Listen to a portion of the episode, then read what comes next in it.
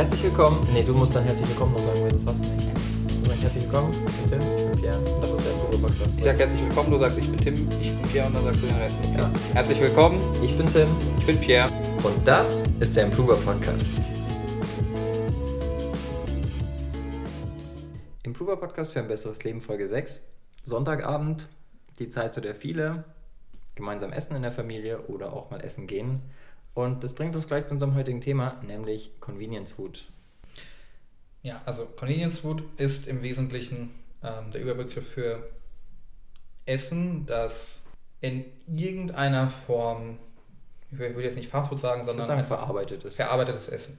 Und warum das so eine große Korre- Korrelation mit dem Essen gehen hat, ist, auch wenn das vielen Leuten nicht so bekannt oder geläufig ist, dass auch in Restaurants, auch immer vermehrt in Anführungszeichen besseren Restaurants, mehr und mehr eingesetzt wird, was nicht vor Ort gemacht wird, sondern was als Fertigprodukt eingekauft wird. Genau, die Sachen werden also vorgefertigt. Das ist jetzt nicht komplett vergleichbar mit der Tiefkühlpizza, die ich hier kaufe, sondern es ist eher so eine Art Vorstufe. Traurige ist, dass es immer vergleichbarer ist. Es ist vergleichbarer von den Werten, aber es ist meistens so, ich meine, die Tiefkühlpizza ist fertig, die muss nur noch erwärmt werden. Mhm. Da ist es oft auch so, dass es einfach nur irgendwelche Teilzutaten sind, ja. was das aber nicht weniger schlimm macht.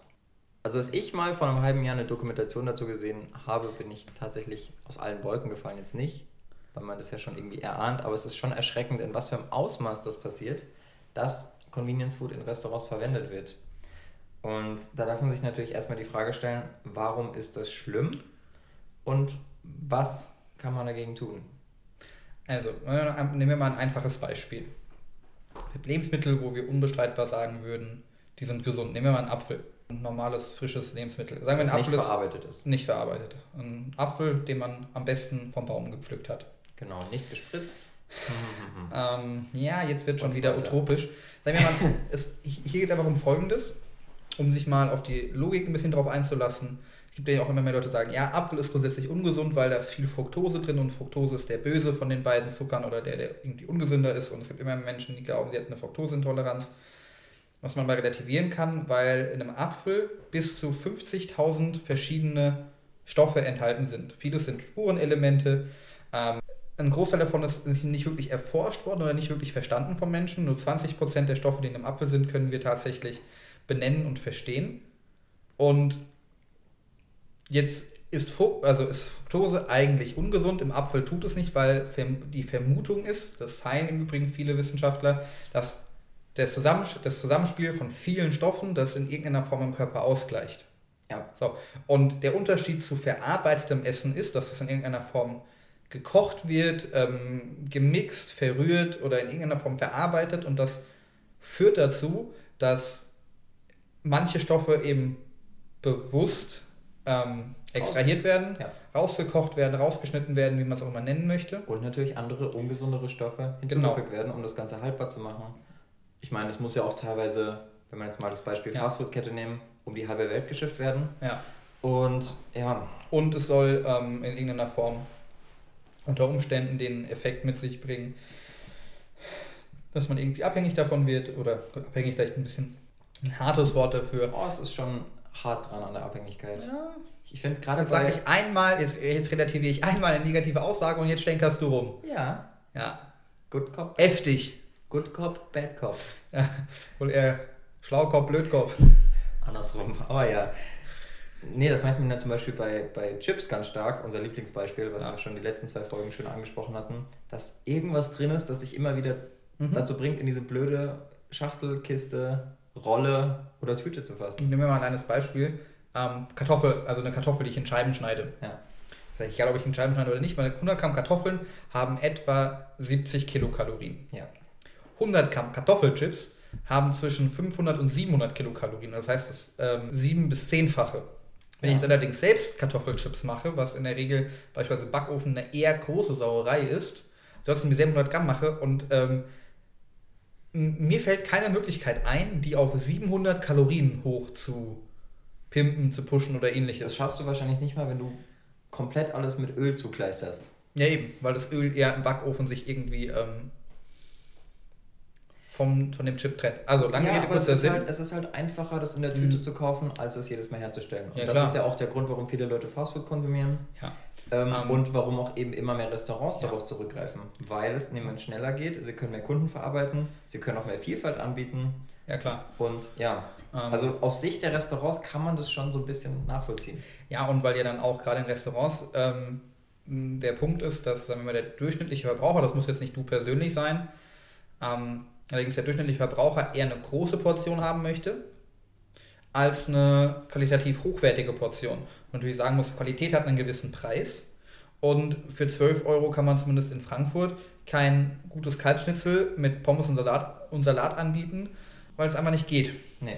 Das Fleisch kostet was, gut, Pommes und Salat kostet jetzt nicht die Welt im Verhältnis. Dann noch Personalkosten, Kellner und Co. ist für 12 Euro einfach nicht drin. Und Pacht, bla bla bla. Ähm, jedenfalls, um das damit, damit zurückzukommen, ist, dass man einfach, und das soll nochmal ganz bewusst hervorgehoben werden, dass man echt nicht denkt, dass so viele Restaurants mittlerweile teilweise sogar sehr stark mit Fertigprodukten arbeiten, die halt eben das Problem haben, wie jedes verarbeitete Essen, dass es in der Regel nicht zum Guten, sondern zum Schlechten weiterverarbeitet wird. Nehmen wir mal als Beispiel ähm, Schnitzel. Ich glaube, Schnitzel Mhm. werden mittlerweile ziemlich oft als Fertigprodukt angeboten. Ja, und Ein anderes klassisches Beispiel sind irgendwelche Soßen wie Sauce Hollandaise Mhm. und Mhm. Schnitzel beispielsweise kommen, kommen in Restaurants immer öfter gefroren und werden frittiert, ja, was die ganze An- Angelegenheit eben deutlich fettiger macht. Und ähm, ist das Fett als Hauptgeschmacksträger ähm, ein Lieferant von vielen leeren Kalorien, von vielen unnötigen Kalorien. Und jetzt kommt hinzu, dass das Frittierfett in vielen Restaurants jetzt nicht unbedingt sehr häufig gewechselt wird. ja, das Ungesunde auf jeden Fall. Nur was ich jetzt noch fast ein bisschen schlimmer finde, ist, ähm, ich meine, klar, es ist schlecht, wenn man das konsumiert. Das wissen auch die Leute, die sich das kaufen, größtenteils. Nur was ich dreist finde, ist die, Intrans die Intransparenz, Ja, mit der das betrieben wird in Restaurants. Ich meine, wenn du, jetzt- wenn du jetzt Leute fragst, die im Restaurant arbeiten, ist, das, ist die Soße hausgemacht? Dann sagen sie ja, weil die Soße wurde in einem Haus hergestellt, in Mhm. einer Fabrik. Halt nicht in deinem Haus, aber Ich kenne die Doku. sie lügen nicht. Ähm, was, Und dazu, das ist ziemlich dreist. Was auch dazu, was ich mega krass finde, ist, dass es in den Niederlanden ein Unternehmen gibt, die ausschließlich im, im B2B-Markt tätig sind. Mir entfällt der Name immer. Ich muss mal schauen, den können wir vielleicht irgendwie nachliefern. Ähm, ein Unternehmen in den Niederlanden, die eigentlich nur ähm, in irgendeiner Form Kartoffelprodukte vertreiben. Und das ausschließlich an, an Großküchen, an Restaurants. Und die verbrauchen im Jahr, ich meine, es waren 800.000 Tonnen Kartoffeln. Wahnsinn. 800.000 Tonnen Kartoffeln. Ähm, das ist eine, eine Menge, die man sich eigentlich nicht vorstellen kann, wenn man bedenkt, dass ein Kartoffelsack, den man im Rewe kauft, in den seltensten Fällen mehr als 5 Kilo hat.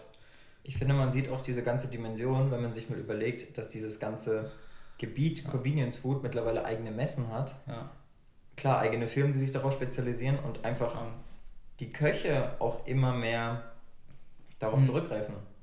Ja, hier geht es einfach darum, dass dieses verarbeitete Essen, ähm, was nochmal interessant ist, auch wenn das jetzt ein bisschen ein Einschub ist, ist ja natürlich die Frage, wo kommt das her, wann ist das erfunden worden und warum. Ähm, die erste große Welle an Convenience Food in dem Sinne kam mit dem Ersten Weltkrieg, wo das Problem war, wie kann man die Truppen, die relativ weit weg von zu Hause sind, von zu Hause aus versorgen, ohne dass sozusagen viel verloren geht auf dem Weg. Dafür muss es erstens halbwegs haltbar sein, zweitens es musste leicht zu transportieren sein und drittens es äh, sollte relativ viele Kalorien haben, auch relativ wenig Platz, weil das war der erste Krieg mit, mit einer wirklich großen Truppenstärke, bla bla bla. Klar. Und wie das halt so ist nach Kriegen, wenn man sowas einmal aufbaut, dafür braucht man Fabriken und die ganze Infrastruktur, dann wird die tendenziell weiter genutzt. Und so kam praktisch die erste größere Welle von, von, von wirklichem Fertigessen, das ähm, auch in dem Sinne verkonsumiert wurde. Davor war es zwar üblich, vieles einzukochen und haltbar zu machen, aber ähm, wer, wenn, wer das von seinen Großeltern vielleicht kennt, die irgendwie Sauerkraut oder sowas einkochen oder ähm, irgendwie haltbar machen, ist schon einfach nicht vergleichbar. Ist um zusammenzufassen, es ist, es, ist, Ja, doch, doch. es ist erfunden worden, um in einer Extremsituation, in dem Fall im Krieg, gewährleisten zu können, dass die Soldaten, die teilweise viele tausend Kilometer von zu Hause in Anführungszeichen weg waren, versorgt werden können. Okay, die Frage, die man sich jetzt stellen darf, ist, was kann ich als Endverbraucher oder als Hörer von diesem Podcast tun, um da nicht mehr ganz so oft mitzuspielen? Also du könntest erstens Restaurants meiden, von denen du beispielsweise weißt, dass sie Fertigprodukte anbieten. Das ist beispielsweise über, überall, überall, wo steht Hausmacherart, ist es in fast jedem Fall ein Fertigprodukt und nicht hausgemacht. Wenn hausgemacht steht, hat man tatsächlich einen Anspruch darauf, dass es hausgemacht ist. Was war das andere? Hausmacher? Hausmacherart. Okay. Wenn das, also, das Wenn ist eine Umschreibung ist quasi. Genau, das ist ein großer Indikator dafür. Ansonsten ähm, würde ich stark dazu aufrufen, die Restaurants und die Läden zu empfehlen, von denen ihr wisst, dass sie eben eine gute Arbeit leisten. Genau, dass man eben Und- das Gute heraushebt und das Schlechte fast schon wieder so ein bisschen boykottiert, wie es letzte Ja. Woche auch Ähm, bei der Werbung war. Und halt auch wirklich und im Zweifelsfall lieber, in, also lieber öfters in die Restaurants gehen, wo ihr wisst, dass sie gute Arbeit leisten und weniger dieses, ach ja, man ist mal in der Stadt und geht irgendwo hin. Weil, also das ist meine Erfahrung, da wo man im Vorbeigehen hingeht, meistens ist es einfach nicht so prickelnd. Mhm. Wenn man dann eh nicht so oft essen geht, kann man ja auch mal ein paar Euro mehr ausgeben, wenn man dafür die Gewissheit hat, dass es gut ist, dass es selbstgemacht ist und dass es nicht einfach nur irgendwas Vorgefertigtes ist mit irgendwelchen Zusatzstoffen. Wobei ich da tatsächlich der Meinung bin, dass es auch einige sehr günstige Restaurants oder, oder Imbissläden gibt. Ja, die sind nur sehr schwer zu finden. Hm, Ich weiß nicht, ob die so, also immer, sie sind schwer zu finden, wenn man sich in der Gegend nicht auskennt. Aber rein grundsätzlich, äh, mir fallen ein paar Dönerläden ein, die selbst. Brot backen, die frisches Gemüse, äh, die sehr frisches Gemüse haben und ähm, bin ich auch der Meinung, gutes Fleisch im Angebot haben. Da finde ich, also es muss jetzt nicht jeden Tag sein, aber da finde ich, ist grundsätzlich nichts gegen einzuwenden. Das wäre eigentlich auch eine interessante Idee für eine App, aber die gibt es wahrscheinlich schon. Für Dönerläden Nicht schwierig. für Dönerläden, aber generell, um Läden zu finden, die Dinger noch selbst herstellen und eine gesündere Art und Weise. Wäre ein riesiger Aufwand, das zusammenzutragen. Ich habe nicht gesagt, dass ich diese App machen möchte. Ich wollte nur Anregungen schaffen Also, und mich dann in ein paar Jahren darüber freuen, wenn die E-Mail kommt. Hey, ich habe damals euren Podcast gehört und dank euch habe ich jetzt die coole App erfunden. Ja. Ansonsten ähm, kann ich auch nur immer jedem empfehlen, wieder ähm, mehr zu Hause zu kochen und da wirklich darauf achten, dass 60 bis 80 Prozent von dem, was da gekocht wird, Gemüse und Obst ist. Und nicht das. Obst kochen. Hm? Obst kochen. Ich meine, was man zu sich nimmt. Du kannst aus Obst oder Nachtische machen. Tag 80 60 bis 80 Prozent von dem, was du isst, sollte Obst äh, soll bzw. Gemüse sein und Obst. Gut, also kommen wir in mehr Gemüse als Obst. Jetzt schweifen wir in Ernährungsgrundlagen ab. Das sind dann solche Sachen wie morgens eher Obst, abends eher Gemüse. Nee, mir, nee, mir geht es Aber- nur darum, dass es auch Restaurants gibt, die, die, die viel mit Gemüse arbeiten Ja. und gut mit Gemüse arbeiten. Die sind natürlich ausgenommen und das ist nicht notwendigerweise teuer, sondern einfach nicht ganz so leicht zu finden. Okay, also Augen auf bei der Restaurantwahl und, Bei der Berufswahl. und bei der Berufswahl. Nur wenn man jetzt auch in einem Laden, wo man sich nicht sicher ist, mal nachfragt, ist es ja relativ schwierig, da eine ehrliche Antwort zu bekommen. Ich meine mich zu erinnern, dass damals in der Doku gefragt wurde. Die Antwort war immer ja, ist selbst gemacht und die Labortests haben dann halt gezeigt, "Hä, ist nicht selbst gemacht und nach der Konfrontation kam dann, haben sie dann auch zugegeben, dass es Ich habe dafür einen tollen ist. Tipp. Ja, bitte. Ähm, in, also es, es gibt eine ganze Reihe von Restaurants, wo beispielsweise die Kellner unaufgefordert irgendwie dir sagen, was sind die drei, vier, fünf Gimmicks des Tages. Ähm, oder, oder es gibt einfach einige Restaurants, wo die Kellner wirklich Ahnung vom Essen haben. Ich war zum Beispiel vor ein paar Wochen in, bei, einem, bei einem, ich glaube es war ein Perser, ich bin mir nicht mehr ganz sicher. Ähm, also ob das wirklich ein Perser war oder was anderes, was aus der Gegend kommt, da bin ich nicht ganz so bewandert. Die hatten einen wahnsinnig tollen Reis. Mhm. Und als ich den Kellner gefragt habe, wie der Reis gemacht wird, konnte er mir es erklären. Hat zwei, drei Minuten gedauert und er hat das echt toll erklärt. Und wenn ich jetzt in einem, in einem Laden bin, wo das Essen nach meiner Erinnerung eher dürftig war, hat der Kellner irgendwas dazu gefragt, gab es meistens Antworten wie Ja oder Nein. ähm, das ist für mich so ein Indikator. Wie machen Sie den Reis selbst? Äh, ja. Ja, wir reißen eine Tüte auf und da kommt der Reis dann raus. Also das ist, wie gesagt, in meinen Augen mit der wichtigste Indikator, wenn das Personal, wenn der Kellner wirklich Ahnung davon hat, ähm, was das Essen ist und dir ein bisschen was dazu sagen kann, dann Dann ist gut. meistens. Wobei man auch sagen muss, dass sich der Kellner jetzt nicht unbedingt auskennt, ist das ja kein Indiz dafür, dass der Koch schlechte Arbeit leistet. Es ist ein wichtiges Indiz insofern, äh, wenn das Restaurant sich wirklich dafür interessiert, was es macht und dafür ein Gefühl da ist, dann, dann weiß der Kellner in der Regel was davon, kann dir was dazu sagen. Äh, In, in der Regel hat ein gutes Restaurant selten einen schlechten Kellner. Okay, kann man so unterschreiben. Aber lass uns trotzdem kurz über Köche sprechen. Ja. Und zwar ist es ja so, dass mit so einer Änderung, wie das immer mehr Convenience Food Einzug in die Restaurantszene erhält, logischerweise auch die Anforderungen an den Beruf sich, sagen wir mal, ändern.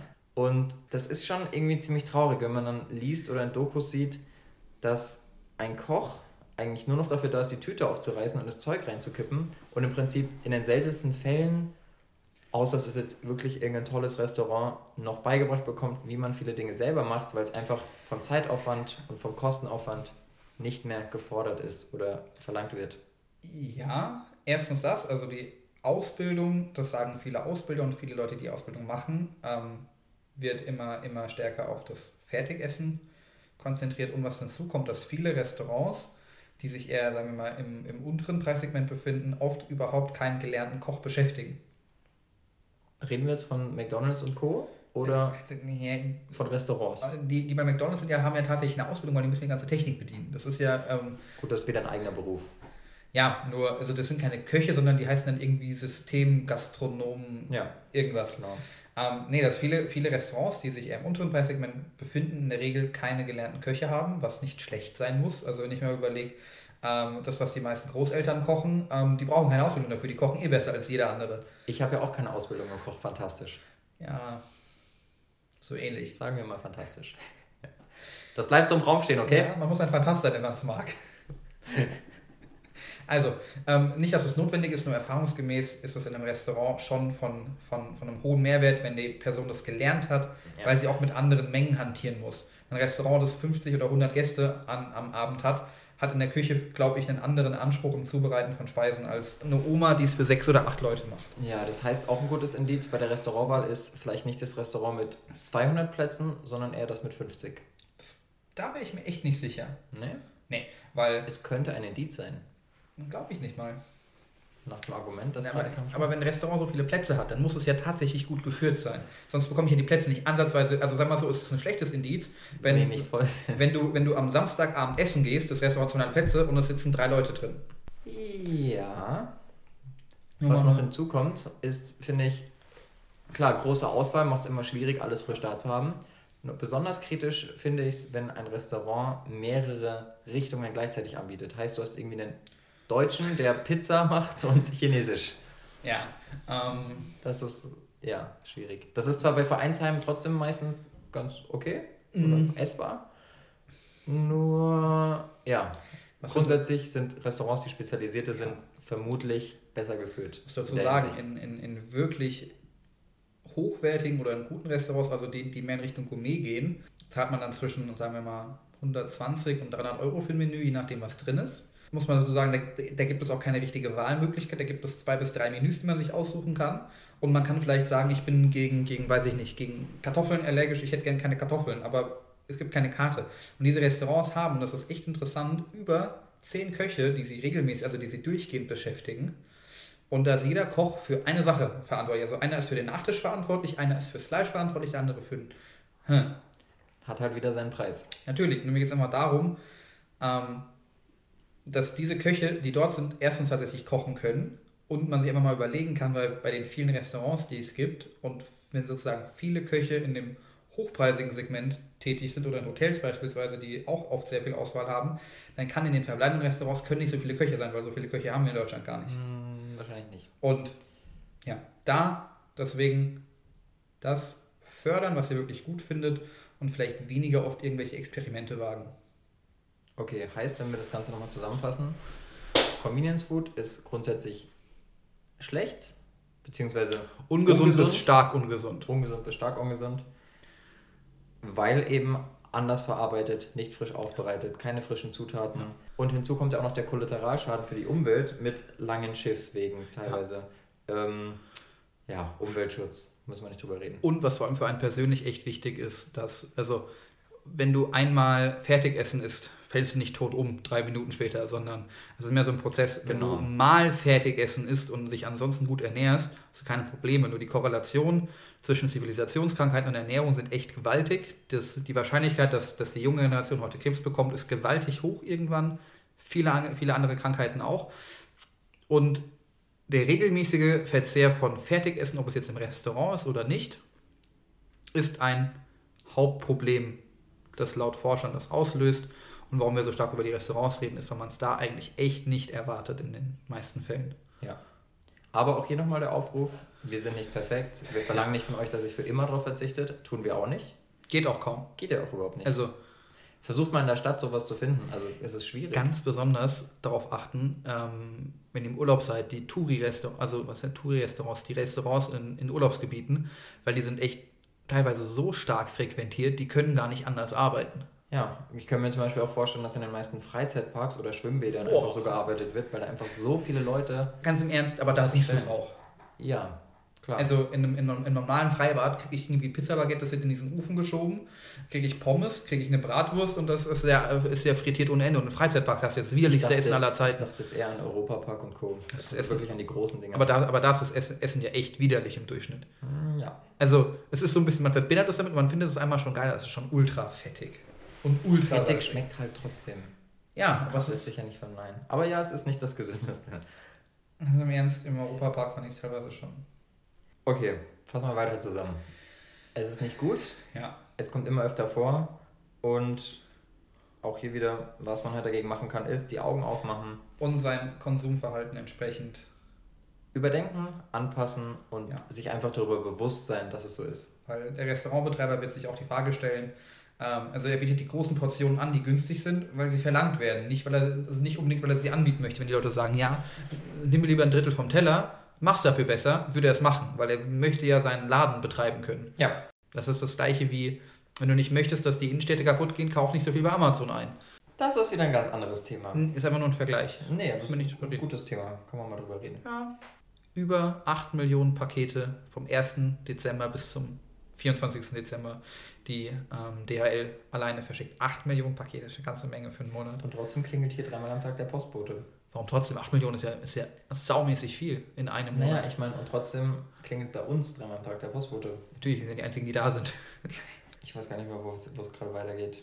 Irgendwas wollte ich noch zusammenfassen. Also, anpassen, überdenken und im Zweifel Lieber mal öfter zu Hause Qualität kochen. statt Quantität. Lieber mal öfters zu Hause kochen. Nicht so genervt. Ich gucke nicht genervt. Achso. Ich habe keine Brille auf. Ah. Ja, lieber öfter zu Hause kochen und wirklich die Läden fördern, die, die einen guten Eindruck machen und weniger die, La die Läden, die einen schlechten Eindruck machen und hört auf, ständig in diesen Kack-Ketten essen zu gehen. Sobald der Podcast aus ist, gehen wir zu McDonalds. Nee. Also du vielleicht, ich nicht. Ist mir zu weit weg. Ja, mir auch. ich glaube, ich war, ich, war, ich, ich war 2017 gar nicht im McDonalds. Nee, 2016 auch. Ah. Du bist halt bei sowas schon sehr stark animiert, wenn du viel unterwegs bist. Machen wir ein Beispiel. Angenommen, du würdest, du, deine, deine, deine Mutter würde nicht in Karlsruhe wohnen, sondern sie würde in, in, weiß ich nicht, in Berlin wohnen und du müsstest auf dem Weg einmal umsteigen. Ja. Dann ist die Wahrscheinlichkeit, dass du jedes zweite oder dritte Mal bei McDonalds was holst, echt hoch. Das Problem ist aber auch beim Umsteigen, dass du McDonalds halt überall hast. Ja, genau, aber das ist ja der Gag. Der Chef von McDonalds hat, hat ja mal gesagt, ich bin kein Restaurantbetreiber, ich bin Immobilienbesitzer. Ja, wir schweifen ab. Ja. Gut, dann soll es das für diese Woche erstmal gewesen sein. Ja. Nächste Woche sprechen wir logischerweise über Weihnachten.